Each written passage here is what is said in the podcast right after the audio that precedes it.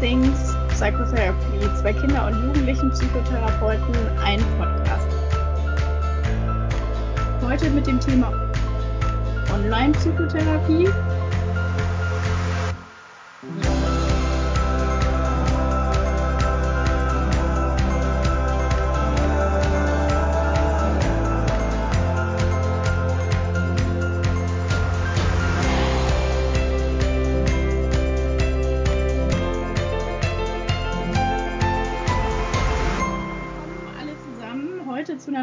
Folge von All Things Psychotherapy. Heute mit dem Thema Online-Psychotherapie. Ich glaube, das ging vielleicht uns allen oder vielen so, dass Corona dazu geführt hat, dass wir relativ viel ähm, in unserem Alltag überdenken und ändern mussten. Und ich glaube, uns Psychotherapeuten ging das da auch so. Und wir haben heute netterweise eine sehr, sehr nette und fähige Kollegin bei uns im Podcast, heute auch wegen Corona äh, über Skype zugeschalten, dass wir irgendwie nicht alle nebeneinander sitzen und in ein Mikro sprechen. Das ist die Nora, die in Bochum aktuell in der Praxis mit ist. Und wir freuen uns total, dass sie sich Zeit genommen hat, heute bei uns dabei zu sein. Hallo Nora. Hallo Conny, vielen Dank für die Einladung heute. Ja klar, wir freuen uns, dass du dabei bist. Ich weiß nicht, ob du auch ein bisschen noch über deinen Background einmal kurz erzählen magst, fällt mir gerade so ein. Also ähm, was du studiert hast, Ausbildung und so weiter. Ja, kann ich gerne machen, genau. Ja, ich habe Psychologie studiert in Mainz und habe dann danach die Kinder- und Jugendlichen Psychotherapeuten-Ausbildung gemacht an dem Ausbildungsinstitut der Uni Frankfurt und genau, habe dann danach auch noch, da muss ich kurz überlegen, anderthalb Jahre in der Klinik äh, gearbeitet, bevor ich dann jetzt 2019 in der Praxis ambulant arbeite. Also Kinder und Jugendliche und junge Erwachsene gehören so zu meinen Patientinnen und Patienten. Genau. Ach, vielen Dank, das ist doch schon mal super. Äh, wir haben diese Woche oder diesen Monat äh, das Thema Online-Psychotherapie. Was hattest du denn vor Corona ähm, so über Online-Psychotherapie gedacht oder ähm, ob du da schon vorher vielleicht irgendwie Vorerfahrungen hattest? Wie war das bei dir? Ja, also tatsächlich ähm, habe ich mich mit dem Thema eigentlich vor Corona gar nicht beschäftigt. Also ich glaube, das war einfach irgendwie nicht so Teil meines beruflichen Alltags ich kenne auch eigentlich niemanden jetzt aus so dem Kollegenkreis, der irgendwie oder die vorher Online-Therapie oder Videosprechstunde dann in dem Fall auch angeboten hat, sodass man irgendwie auch nicht auf irgendwelche Erfahrungswerte so zurückgreifen konnte. Mhm. Und ja, und es war irgendwie noch nicht so wirklich Thema, muss ich sagen, vor Corona.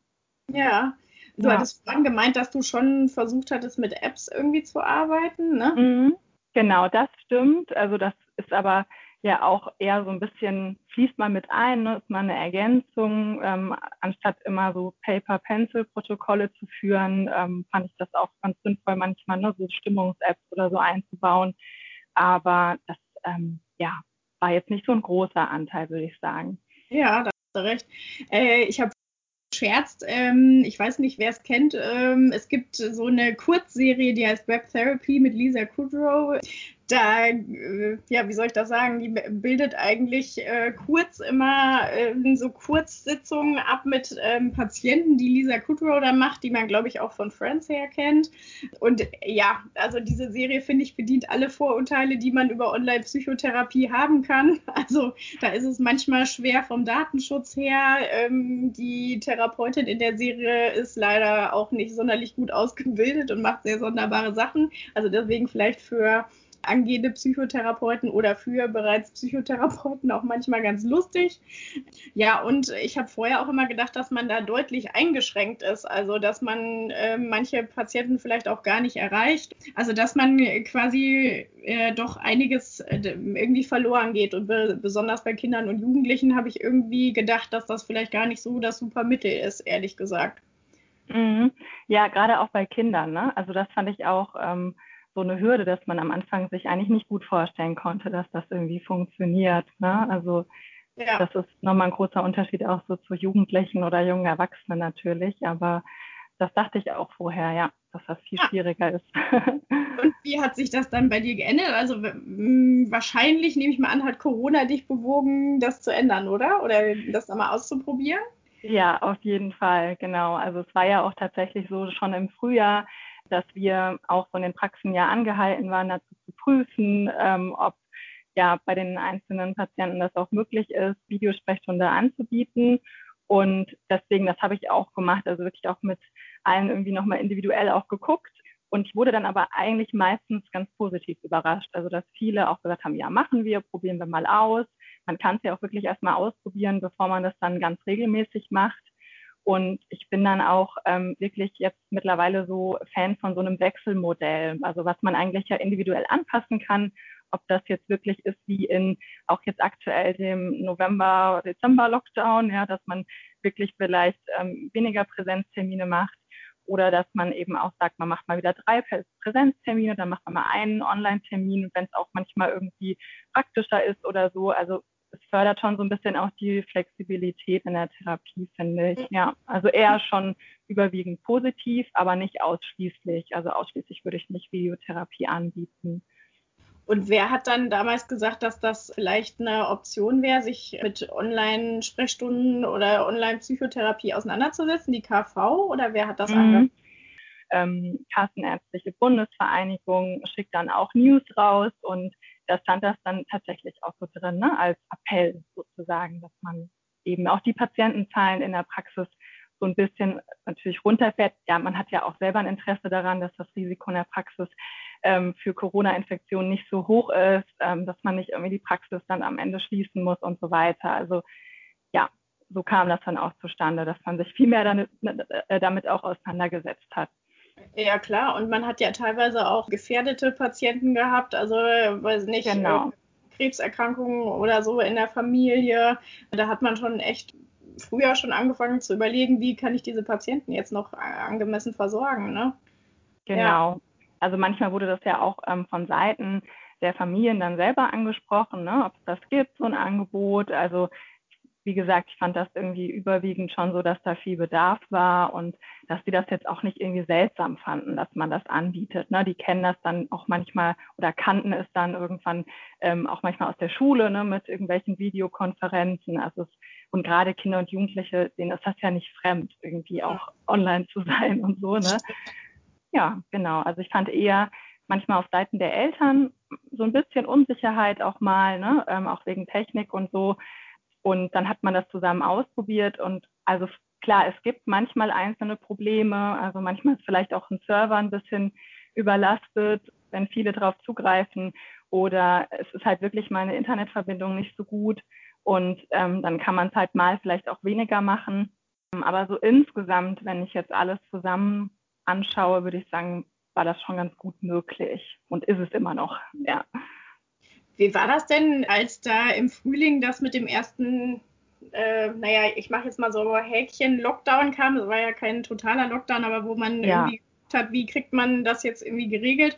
Wie hast du dich denn da informiert oder welches, warum hast du dich für welches Online-Tool interess äh, interessiert oder entschieden? Das ist ja auch nochmal interessant. Mhm, ja, das stimmt.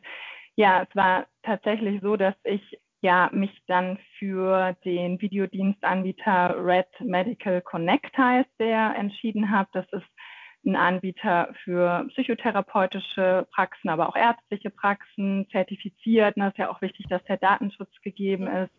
Und ich kam dann darauf eigentlich auch auf Empfehlungen, also von Kolleginnen und auch ja, Erfahrungen, die mir berichtet wurden aus dem Ausbildungsinstitut, wo ja auch Therapeutinnen und Therapeuten arbeiten und man dann da irgendwie schon positive Erfahrungen gesammelt hatte. Und ja, und es war auch kostenlos. Ne, das war noch in Corona-Zeiten oder ist in Corona-Zeiten auch nochmal so ein, so ein Pluspunkt, ne, dass man nicht noch irgendwelche riesigen Kosten dann hat. Deswegen, das ging dann auch relativ äh, problemlos, ja. Mhm. Ich kann mich erinnern, ich habe damals dann ähm, Sprechstunde online genommen, die auch äh, zertifiziert sind. Ich glaube, es gab irgend so eine Liste. Jetzt überlege ich aber mal, von der KBV war die, ne? Also irgendwie, glaube ich, gab es irgendwo eine Liste, welche auf jeden Fall vom Datenschutz irgendwie zugelassen sind, dass man da dann irgendwie als Arzt oder Therapeut drauf zugreifen kann. Und ich weiß noch, dass ich damals die Sprechstunde online genommen habe. Das ist aber jetzt vielleicht sehr detailliert, weil bei Red Medical musst du, glaube ich, dir vorher unterschreiben lassen von der Familie, dass das in Ordnung ist, dass man das Tool nutzt. Und Sprechstunde online zum Beispiel macht das immer automatisch vor jeder Sitzung, dass man rechtlich irgendwie da auch nochmal abgesichert ist. Wobei ich finde, auch da hat alles Vor- und Nachteile. Vorteile. Ne? Also ich kann dich auch verstehen, dass du dann einen fertigen Zettel hast und den im Notfall noch nachweisen kannst. Und mhm. bei Sprechstunde Online habe ich den Zettel nicht, sondern das ist halt irgendwo online gespeichert und die müssen es halt immer anklicken, bevor man ähm, den Termin machen kann hat alles Vor- und Nachteile, ne? Also irgendwie vorher hast du, glaube ich, mehr Zettelwust, aber du bist, glaube ich, dann, also zumindest was Papierkram angeht, ein bisschen abgesicherter. Das stimmt, genau. Du hast halt die Einverständniserklärung zusammen mit anderen Schweigepflichtentbindungen und so weiter, ähm, ja alles in der Akte dann, sage ich jetzt mal, sauber dokumentiert und musst ja. dir dann keinen Kopf mehr machen hinterher. Ja. Genau. Ja, ja das habe ich auch oft gedacht, dass das Vor- und Nachteil von Sprechstunde online ist. Also ich finde generell gut, dass die das vorher abfragen und ich dann halt den Zettelwust nicht habe. Also rein hypothetisch, ich wäre nicht in der Praxis, dann ähm, kann ich das ja sowieso schwer irgendwo abheften und so. Aber mhm wie gesagt, habe auch oft gedacht, dass du wahrscheinlich langfristig da ein bisschen safer bist oder so. Also, oder dass ich den Zettel auch gar nicht verkehrt finde. Aber das ist vielleicht das, mein Rentnertum, was da durchkommt. ja, ich würde auch sagen, also es ist kein Riesennachteil, ne, den Zettel nicht zu haben. Aber ja, man ist so ein bisschen auf der sicheren Seite vielleicht. Ich habe bei uns in der Institutsambulanz mitbekommen, dass die auch mit Red Medical zum Beispiel gearbeitet haben. Mhm, ja, ja. Äh, lustigerweise hat mir eine Freundin letztens erzählt, die jetzt äh, Schwangerschaftsdiabetes hat, dass der Arzt von der aber mit Sprechstunde online arbeitet. Also total lustig. Ja, ja dann wird beides aber einfach auch viel genutzt, ne? Ja, anscheinend. Ja. Und warte, es gab doch noch einen dritten Anbieter, ich überlege gerade, aber auf den komme ich jetzt gerade nicht mehr. Mm, ja, ich komme auch nicht, nicht drauf. aber egal, also auf jeden Fall, falls da jemand Interesse haben sollte, es gab, glaube ich, von der KBV, meine ich, äh, eine Liste, wer alles mit Datenschutz zugelassen ist, dass man das nutzen kann für sich. Ja, und du hast ja ein bisschen jetzt schon von deinen Erfahrungen erzählt. Also wie würdest du sagen, ich habe jetzt so ein bisschen rausgehört, manche Sachen sind voll gut gelaufen, haben einen auch positiv überrascht. Manche Sachen, äh, weiß nicht, muss man sich vielleicht nochmal überlegen. Erzähl mal von deinen Erfahrungen. Mhm.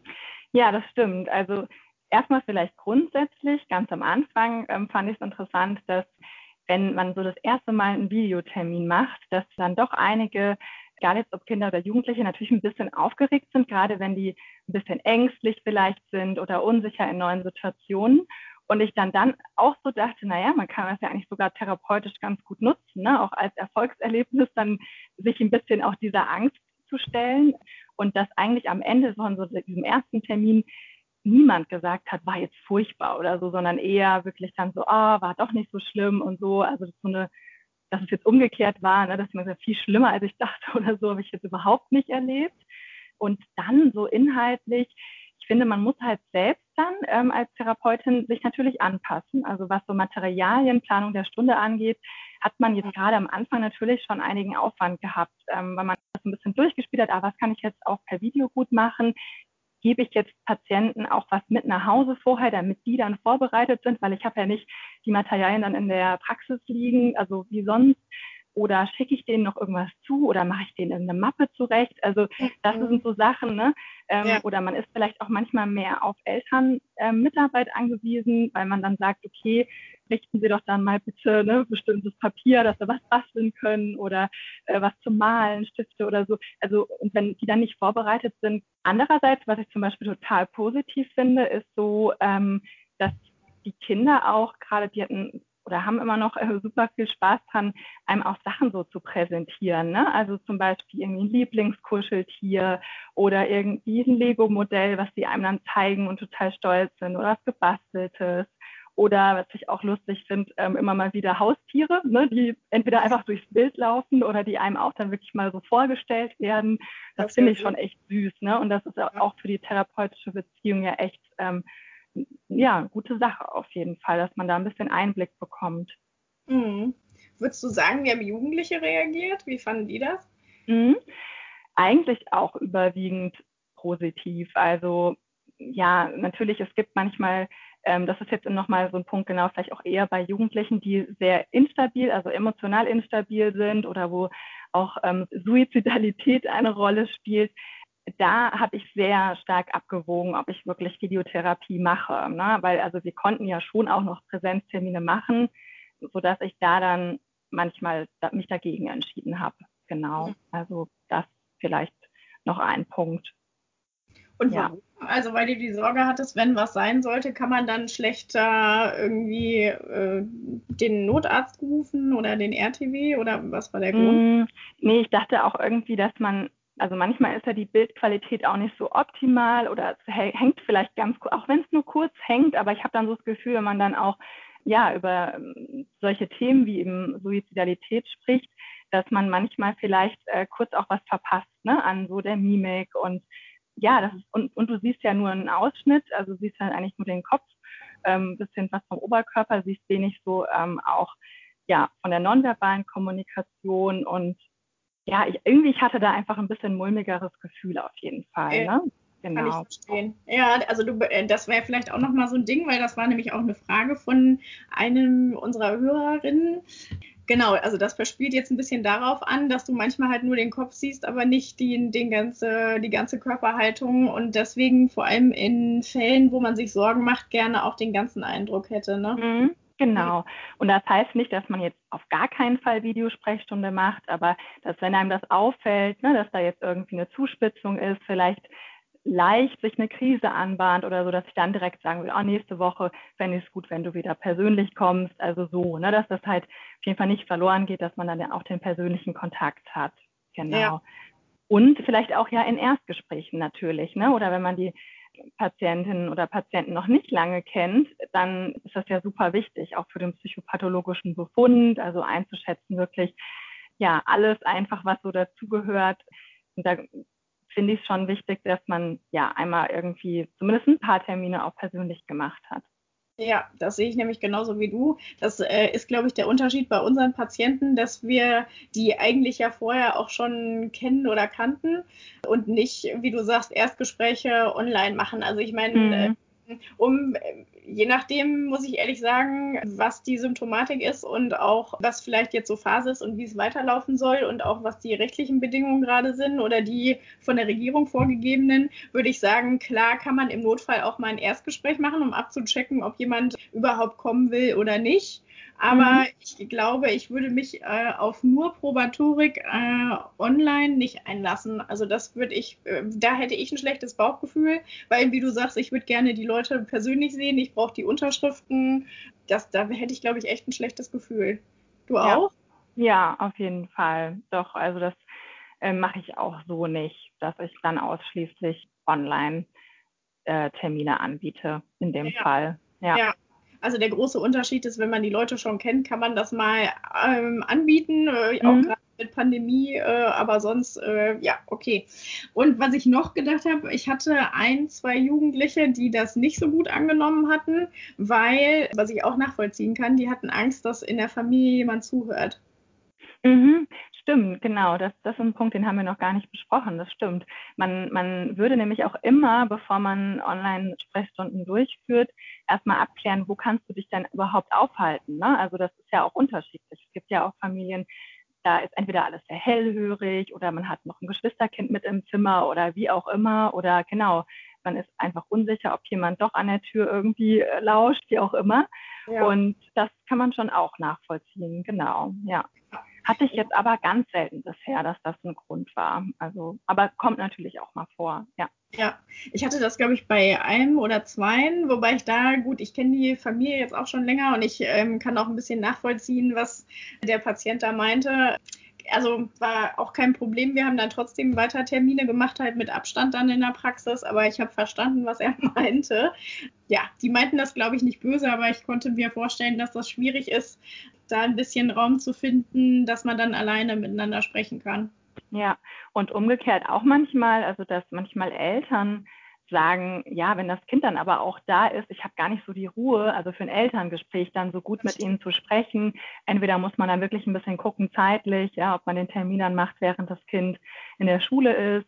aber so, dass die Eltern sich ja auch wohlfühlen müssen, wenn die dann halt mit, mit einem dann sprechen, ne? Und dann nicht im Hintergrund ständig noch irgendwas ist und die dann sich nicht gut konzentrieren können. Ja, das ja. stimmt.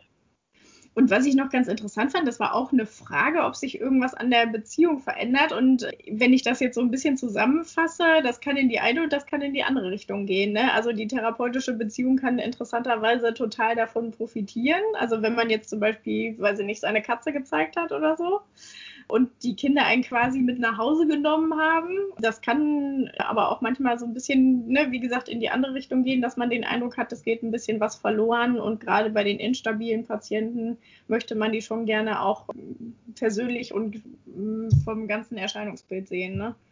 Genau, ja, das hast du eigentlich auf den Punkt gebracht. so würde ich das auch genau sehen, ja. Ich hatte witzigerweise auch eine jugendliche Patientin, die ja aufgefallen ist, dass die total profitiert hat. Das war aber eine Patientin, die auch eine Bindungsproblematik hat. Und äh, die interessanterweise tut sich, glaube ich, leichter damit, wenn ich nicht vor ihr sitze. Also ähm, ich habe den Eindruck, die macht dann ganz andere Themen auf und bespricht ganz andere Sachen, als wenn wir voreinander sitzen. Mhm, ist dann weniger konfrontativ in dem Fall. Ja, genau. Ja. Oder, also ich habe irgendwie den Eindruck, das fällt dir einfach leichter. Äh, und interessanterweise ist da auch nochmal ein Unterschied, ähm, ist mir aufgefallen, ob wir vor einem PC sitzen und uns auch sehen können oder ob wir, wenn wir irgendwie telefonieren, was wir jetzt generell natürlich nicht versuchen, das per se zu machen, aber telefonieren, wenn da irgendwas mal ist, habe ich den Eindruck, dann äh, fällt dir sogar telefonieren noch leichter. Mhm. Interessant. Ja, das ne? hatte ich auch, hatte ich auch schon mal den Eindruck, genau. Also Telefonate sind äh, in Corona-Zeiten auch, zumindest jetzt zum Beispiel in diesem Quartal auch wieder möglich abzurechnen. Aber man versucht das natürlich so gering wie möglich zu halten, ja. Aber also grundsätzlich ist mir das auch schon mal aufgefallen. Ja, das ist ja so ähnlich, wie wenn man vielleicht mit einem Patienten oder Patientin mal rausgeht, ne, und man sagt, man macht mal einen Spaziergang oder eine Achtsamkeitsübung, irgendwas mal draußen und man ist nicht so in diesem, man sitzt sich so gegenüber, ne, oder man ja, bastelt halt was zusammen, macht einfach was anderes ähm, als jetzt das reine Gespräch. Das fällt einem dann ja auch zum Beispiel auf, ja. Ja, das stimmt. Das ist auch das, was du vorhin meintest, ne? Äh, dass man bei Online-Therapie auch manchmal irgendwie anders denken muss. Also ich habe gemerkt, dass ich mir andere Spiele fürs Ende habe einfallen lassen oder wie du sagst, dass man manche Sachen dann auch nicht so gut machen kann. Also zum Beispiel ein Achtsamkeitsspaziergang ist jetzt vielleicht ein bisschen schwieriger, man kann aber vielleicht eine andere Achtsamkeitsübung dafür anleiten. Ja. Ähm, und was hatte ich noch? Ach, und was du vorhin noch gesagt hast, fand ich auch gut, dass ich manchmal denen so selbstgemachte Arbeitsblätter vorher schon mal geschickt habe oder so, wenn ich was Konkretes machen wollte. Aber wie du sagst, das hängt viel davon ab, ob die Eltern dann auch mitmachen und äh, mhm. Das hatte ich noch, genau. Und ich überlege nochmal, ich gucke nochmal gerade.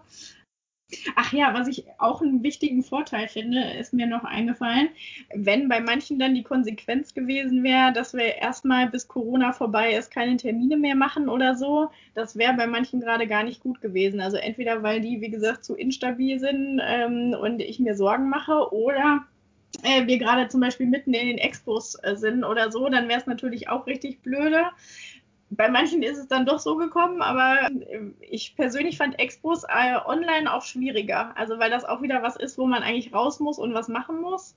Äh, mhm. Das habe ich persönlich nicht so gut transferieren können in die Online-Psychotherapie. Ja, also solange die vor allen Dingen noch ein bisschen am Anfang eher stehen natürlich. Ne? Also ich hatte jetzt auch einige, da haben wir Expos einfach schon vorher gemacht, also auch in der Praxis oder draußen, wie auch immer. Und es dann so zu festigen oder zu vertiefen online ist natürlich voll okay. Auch so zum Beispiel bei Trauma, Konfrontation, Narrativen oder sowas, das würde ich auch nicht alles irgendwie online machen, ne, sondern es ist super, wenn man das halt schon vorbereitet hat in den Präsenzterminen und dann nochmal zur Wiederholung ne, und so weiter. Das kann man dann online machen. Aber so auch, ja, genau, bei Konfrontation komplett alles online zu erarbeiten, ist einfach ähm, auch viel zu schwierig, ja. Ja, ich glaube, das ist auch so ein Ding, was sich jetzt auch teilweise zeigt, dass einmal Patienten natürlich jetzt so langsam äh, vielleicht erst zu Patienten überhaupt werden, weil denen der, dieser, naja, ich nenne es jetzt mal Lockdown Light, äh, irgendwie so langsam auf den Keks geht. Also es dauert einfach zu lange und es belastet die zu sehr. Das ist aber manchmal, glaube ich, auch so, dass äh, die vorher vielleicht mit vielen Themen eigentlich schon durch waren oder schon relativ weit waren. Und dadurch, dass man jetzt, wie zum Beispiel bei einer Angststörung, nicht mehr üben kann, habe ich den Eindruck, kommen jetzt doch echt nochmal viele Patienten, wo man gedacht hat, die waren eigentlich schon auf einem guten Weg. Was mhm. ist so mhm. der Eindruck? Ja, oder dass es manchmal so ein bisschen so Rückschritte gibt, wo man denkt, das hätte jetzt echt nicht sein müssen. Ne? Also ja. natürlich die Klassiker sind ähm, soziale Kontakte pflegen, Aktivitäten durchführen und ja, oder auch äh, Zwangserkrankungen, Angst sich anzustecken mit Keimen. Also das sind ja, ja, so Klassiker, die oder Depressionen, Angststörungen generell, die sich dann auch verschlechtern können. Und das ist ähm, ja natürlich dann auch schade. Das stimmt. Was würdest du denn sagen, so von den Erfahrungen, die wir dieses Jahr sammeln konnten, durften? ähm, was würdest du machen? Also würdest du sagen, klare Präferenz für Präsenz oder online? Oder wie willst du das in Zukunft weiterfahren, wenn Corona uns irgendwann hoffentlich mal wieder verlassen hat? Mhm. Ja, also du meinst ja so einen Ausblick. Ne? Das ist auch ganz interessant, sich jetzt so zu überlegen, wie eigentlich die Perspektive sein kann. Also meine Tendenz geht schon zu den Präsenzterminen, würde ich sagen. Und ich denke aber, dass die Option, Videosprechstunde zu machen, auf jeden Fall bestehen bleiben wird. Auch einfach so für den Hinterkopf oder für bestimmte Situationen. Ich habe mir da auch zum Beispiel gedacht, ich habe ähm, immer mal wieder auch junge Erwachsene, also die vielleicht gerade einen Schulabschluss gemacht haben und anfangen zu arbeiten oder zu studieren, wie auch immer. Und da kommt es auch vor, dass sie mal umziehen, ne? dass sie dann vielleicht auch, gerade wenn die Therapie dann schon so ein bisschen fortgeschritten ist, wo man denkt, ach, das ist jetzt echt auch schade, dass man nicht weitermachen kann, dann haben die den Aufwand, sich ähm, neu eine neue Therapeutin zu suchen. Und da denke ich, könnte das auch nochmal super sein, auch so für Booster-Sitzungen oder halt so am Ende der Therapie das Ausschleichen jetzt ja dann online zu machen.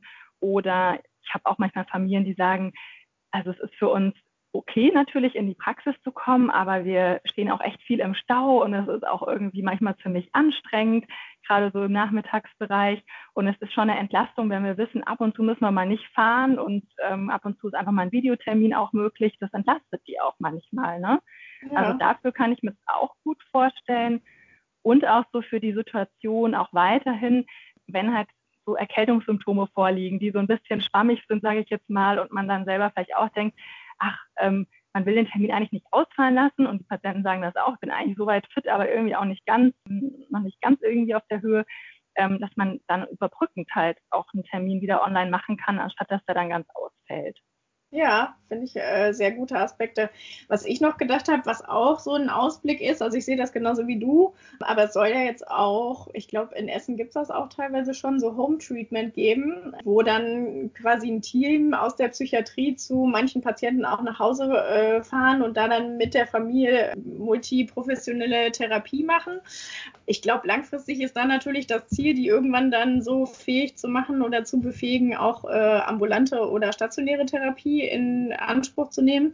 Und da habe ich gedacht, eigentlich, ähm, je nachdem natürlich, was für eine Symptomatik, wäre das aber auch nochmal eine Idee, Leute vorher irgendwie online schon ein bisschen fitter zu machen, dass die es dann zum Beispiel irgendwie schaffen können, vielleicht auch irgendwas anderes anzunehmen.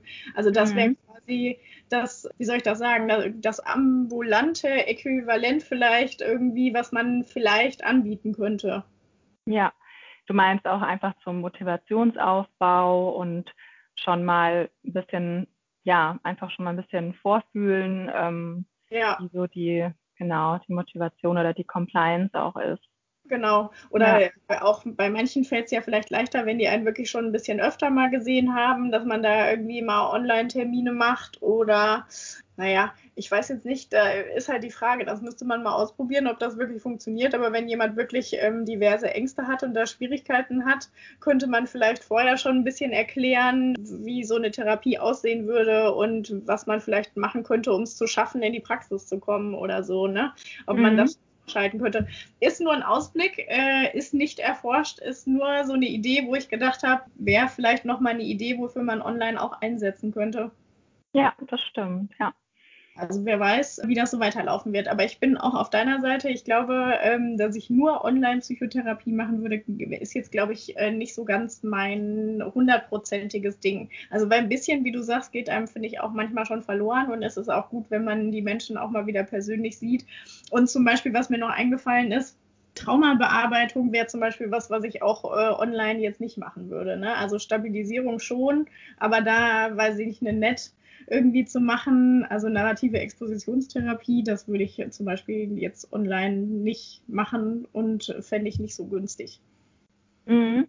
Ja, wie gesagt, also ich hatte den Fall, dass wir da viel vorbereitet haben und auch schon Durchläufe hatten ne, mit der narrativen Expositionstherapie und das dann aber halt einmal so, wie die Patienten das ja auch manchmal alleine zu Hause nochmal üben sollen. So habe ja. ich das quasi dann auch nochmal angeleitet, also dass ich dann zum Beispiel was vorgelesen habe. Ähm, aber es war überhaupt nichts Neues oder so natürlich, sondern die Patientin wusste, worauf sie sich da quasi einlässt. Wir hatten verschiedenste Möglichkeiten besprochen, wie sie sich danach auch entspannen kann und wie sie währenddessen ja einfach vielleicht auch ein Skill verwenden kann, wenn irgendwie Belastung ansteigt. Und das war aber auch wieder eher eine positive Erfahrung. Also dass man gesehen hat, ah, der Effekt, den man so zusammen in der Praxis schon erreicht hatte, der war stabil. Ne? Also so in Toll. dem Sinne würde ich sagen, kann man es schon bedingt sozusagen anwenden. Ja. Ja. Okay, also Transfer in den Alltag habt ihr quasi zusammen gemacht. Genau. Ach, das ist ja auch eine super Sache. Ja, gute Idee. Äh, genau. genau. also weil du es quasi vorher schon angefangen hattest und dann habt ihr es quasi zu Hause nochmal weitergemacht. Ja, das ja als Wiederholung sozusagen, ne? aber nichts Neues mehr hinzugefügt. Ja, ach guck mal, das ist doch toll. Wir hatten auch die Frage von einer Hörerin, ob es in Zukunft Callcenter für Psychotherapie geben kann. Ich glaube, von dem, was wir jetzt gerade so gesagt haben, ähm, hört sich dann so ein bisschen raus, dass man irgendwie auch Beziehungen braucht und dass deswegen, also ich stelle mir bei dem Callcenter vor, dass man einfach anruft und äh, da hat man dann immer jemand anderen. Das würde ich also deswegen ablehnen. Also ich glaube, das wird es in der Form hoffentlich ja wahrscheinlich nicht geben. Mhm. Genau, also da hast du ja nicht diesen Punkt eben, dass du die Option noch für die Präsenztermine hast, sondern das ist ja dann ausschließlich ja ohne persönlichen Kontakt. Und ich denke höchstens, das ist jetzt analog zu vielleicht manchmal überbrückenden äh, Möglichkeiten, dass man mal eine Hotline oder auch natürlich krisenmäßig in der Klinik anrufen kann oder bevor man dann gar nichts macht, ist es natürlich ähm, eine Möglichkeit, aber jetzt auf keinen Fall will ich auch so sehen, ein Ersatz für die Psychotherapie. Ja. ja, also da brauchen wir, glaube ich, nichts befürchten. Wir hatten auch noch die Frage, was von Online-Angeboten zu halten ist, ähm, ob das ein Ersatz für Psychotherapie ist. Zu dieser Frage mit den Online-Angeboten würden wir wahrscheinlich noch eine extra Folge machen. Also weil es gibt ja zum Beispiel so Online-Psychoedukationsprogramme und da wollten wir uns dann nächste Folge noch mal ein bisschen genauer damit beschäftigen, äh, ob es da vielleicht Unterschiede bei bestimmten Störungsbildern gibt oder ob die Studienlage vielleicht sagt, dass äh, online vielleicht genauso erfolgreich ist oder nicht. Da hat es aber, soweit ich weiß, ähm, auch häufig viel mit E-Mail-Kontakt und mit äh, Aufgabenbewältigung zu tun und gar nicht so mit persönlichem Kontakt wie wir, äh, wenn wir jetzt mit Headset vielleicht vorm Laptop sitzen. Also ich, äh, aber ne, da arbeiten wir uns nochmal ein. Ich glaube, das wird eher der, bei der nächsten Folge beantwortet werden. Wir hatten aber auch noch die Frage bekommen, wie ein Psychotherapeut oder eine Psychotherapeutin mit x Stunden Online-Arbeit umgeht. Da war mir nicht so ganz klar, ob da die Abrechnung gemeint ist oder die Belastung dabei. Wenn wir uns das mal mit der Belastung angucken, was würdest du sagen, Nora? Ist das für dich online anstrengender oder was war so dein Empfinden dabei? Sind Präsenztermine anstrengender? Wie siehst mhm. du das? Also ich würde sagen, jetzt zu Beginn der Corona-Pandemie war es schon so, dass einfach diesen Aufwand gab, dieser ganzen Organisation, vielleicht auch nochmal bei jedem Einzelnen zu klären, machen wir jetzt Präsenz, machen wir Video, äh, Einverständniserklärung und so weiter. Ähm, also dieser Anfangsaufwand, würde ich sagen, war am Anfang ähm, ja eben doch deutlich erhöht. Aber man wächst dann ja auch da rein, auch jetzt gerade die Materialien, man probiert dann ja auch einfach verschiedenste Sachen nochmal aus und kann jetzt, finde ich, mittlerweile gut auf einige Interventionen, Materialien und so weiter zurückgreifen, die sich dann auch bewährt haben. Also so dass ich jetzt nicht sagen würde, dass das ähm, so eine Belastung ist. Mhm. Also ich habe persönlich auch gedacht, naja, natürlich ist alles, äh, was man extrem macht, irgendwie anstrengend. Also ich finde auch manchmal Online-Seminare anstrengend, aber natürlich kann auch ein Präsenztermin anstrengend sein. Ich glaube, die Mischung macht so ein bisschen, äh, dass es aushaltbarer ist, ne? total. Also ich bin da ja, wie gesagt, auch total für so ein ähm, ja, Wechselmodell oder Mischmodell, dass man ähm, weder das eine noch das andere jetzt ausschließlich macht. Und ich glaube, damit fährt man ganz gut. Ja, glaube ich auch. Wir haben ja, glaube ich, auch eine ganz gute Lösung gefunden, dass wir so alle zwei Wochen im Wechsel machen, äh, dass in der Praxis sich auch nicht alle Leute immer im Wartezimmer begegnen. Ähm, das finde ich ist eigentlich auch ein gutes Konzept. Also, dass man sagt, naja, so treffen die sich weniger, wir sehen die aber trotzdem noch persönlich, haben aber auch noch Online-Termine. Also ich muss ganz ehrlich sagen, damit fahre ich persönlich ganz gut. ja, sehe ich auch. Mit, mit der Abrechnung, ähm, soweit ich das mitbekommen habe, das weißt du natürlich besser als ich, ähm, haben viele äh, Kassen ja jetzt eigentlich nachgezogen während Corona und äh, sehen da gar kein Problem, oder? Wie ist das mit der Abrechnung? Ja, genau. Also Videosprechstunde wird so abgerechnet, dass ähm, es erstmal bei allen möglichen Formen, sage ich jetzt mal, der Einzelstunde, ob das jetzt ja, eine Kurzzeittherapie ist, eine Langzeittherapie, wie auch immer, dass das eine ganz normale Abrechnungsstunde ist, wie sonst auch, und sogar on top noch eine Art Zuschlagspauschale bezahlt wird, weil man ja sozusagen auch diesen technischen und ja, sonstigen Mehraufwand hat. Ja, bei der Kostenerstattung kann man nicht nur sagen, dass es da sehr unterschiedlich ist. Also manche Kassen waren ganz offen und waren da sehr unterstützend und manche fand ich auch jetzt nicht so unterstützend. Aber Kostenerstattung ist ja generell was, was manche Krankenkassen auch nicht so gut finden und ähm, von daher ja, versuchen sie halt auch da ähm, natürlich vielleicht nicht so super begeistert zu sein. Mhm. Mir ist auch gerade noch ein Punkt eingefallen zu privaten Patienten.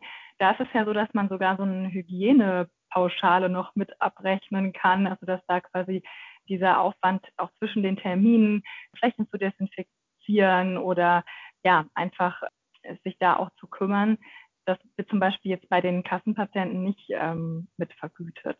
Stimmt, hast du recht, diese Hygienepauschale. Ja, macht ja auch Sinn eigentlich, ne? Weil du, also für die, die sich fragen, wie das vielleicht ambulant so läuft, also wir geben uns schon Mühe, da immer die Türklinken und die ähm, Sitzflächen, wenn möglich, und da, wo die Leute gesessen haben, zu desinfizieren, ne? Und das ist ja einmal ein zeitlicher Aufwand und man braucht halt äh, auch dieses ganze Desinfektionsmittel und alles. Deswegen finde ich eigentlich diese Hygienepauschale gar nicht so verkehrt. Mhm, genau. Ja, in den Kassenpraxen ist es so, dass man tatsächlich von der KV, auch von der Kassenärztlichen Vereinigung, Desinfektionsmittel gestellt bekommt. Also das ist so, dass man das nicht selber anschaffen muss. Ja. Ach, cool. Da kommen richtige Schapfenweise die Desinfektionsmittel. man kann natürlich nach Bedarf dann bestellen. Genau. Ach echt? Die, äh, man ja. kann sagen, unseres ist alle und dann schicken die wieder Neues. Ja, genau. Ach, das ist ja cool. Ach, guck mal, siehst du wieder was gelernt. Ich lerne auch immer beim Podcast was dazu. Ja. Ähm, wir hatten dann noch die Frage von der Hörerin, ob es einen Zusatztitel für Online-Psychotherapie geben soll. Weiß ich nicht. Also ich glaube, mhm. einfach gut ausgebildete Psychotherapeuten ähm, sind schon so sinnvoll, wie sie sind. Also da war nämlich auch noch die Frage, ob das im Studium oder in der Ausbildung behandelt werden soll. Ich weiß nicht, was hast du für eine Meinung? Ja, also in der Ausbildung, ich denke, es ähm, macht schon Sinn, dass man mal ein Seminar dazu besucht und ähm, jetzt auch gerade, wenn man dann darauf zurückblicken kann, was jetzt gerade so für Erfahrungen gesammelt werden, ja, profitiert man sicherlich davon zu sehen, okay, was ähm, hat sich denn jetzt bewährt, auch per Videotherapie für Interventionen durchzuführen, wovon sollte man vielleicht äh, ein bisschen Abstand nehmen, bei Kindern und Jugendlichen sowieso, ne, welche Spiele und so weiter. Also ich denke, das kann auf jeden Fall nicht schaden. Aber ich denke auch, jetzt wirklich einen extra Titel braucht man nicht unbedingt, weil es ist ja inhaltlich nichts anderes in dem Sinne. Also es ist ja nur das Medium ein bisschen anders angepasst, aber du ähm, änderst ja nichts an deinen Interventionen. Nee, das stimmt. Ich habe auch gedacht, das ist, glaube ich, dem Job des Kinder- und Jugendlichen Psychotherapeuten anheim, dass wir oft kreative Wege finden müssen, um entweder Sachen zu erklären oder Sachen zu erarbeiten oder vielleicht auch ein bisschen interessanter zu gestalten. Und im Grunde ist das nur eine weitere Form von kreativer Arbeit, unsere Inhalte irgendwie rüberzubringen. Und ich persönlich habe auch gedacht, naja, klar muss man ein bisschen um die Ecke denken, aber müssen wir, glaube ich, sowieso, egal für, mit welchem Altersbereich wir jetzt zum Beispiel arbeiten. Ja, genau. Und du weißt ja eh nie, was passiert. Also in der Stunde kann ja auch immer einfach ein neues Thema plötzlich drankommen und man muss ja immer irgendwo natürlich ein bisschen flexibel bleiben, egal was du am Ende vorbereitet hast. Ja, auf jeden Fall. Ja, also äh, das war doch schon mal ein sehr guter Überblick, den wir heute hatten, finde ich. Ich glaube, so zusammengefasst, es hat alles Vor- und Nachteile. Wir ähm, sind aber, glaube ich, per se nicht dagegen. Also es öffnet auch noch neue Möglichkeiten und ich glaube, die Vorurteile, die wir oder ich zumindest teilweise vorher hatten, die haben sich gar nicht so bewahrheitet. oder? Das ist so, glaube ich, ein bisschen unsere Zusammenfassung. Ja, kann ich mich auf jeden Fall anschließen. Genau. Vielen Dank für deine Zeit, Nora. Es war total schön, dass du dir Zeit genommen hast, extra per Skype. Ähm, wuhu, haben wir hoffentlich. Passenderweise zu unserem Thema heute, genau. Genau. Ja, nächstes Mal haben wir dann die Folge mit Online-Angeboten und den aktuellen wissenschaftlichen Stand dazu, ähm, was es da so gibt. Und wenn ihr da noch Wünsche oder äh, Fragen habt, schreibt uns gerne, da kümmern wir uns drum und versuchen es mit aufzunehmen, so gut wir es beantworten können. Wir hoffen, wir haben auch eure Fragen soweit gut beantwortet. Ansonsten schreibt uns gerne nochmal, sonst machen wir da auch gerne nochmal was dazu. Ja, und jetzt, äh, krasser Scheiß, ist eigentlich dann auch schon bald Weihnachten. Also können wir euch nur äh, frohe Weihnachten wünschen von allen, also auch von Lisa und Micha. Bleibt gesund, passt auf euch auf und äh, wir sehen uns dann im neuen Jahr.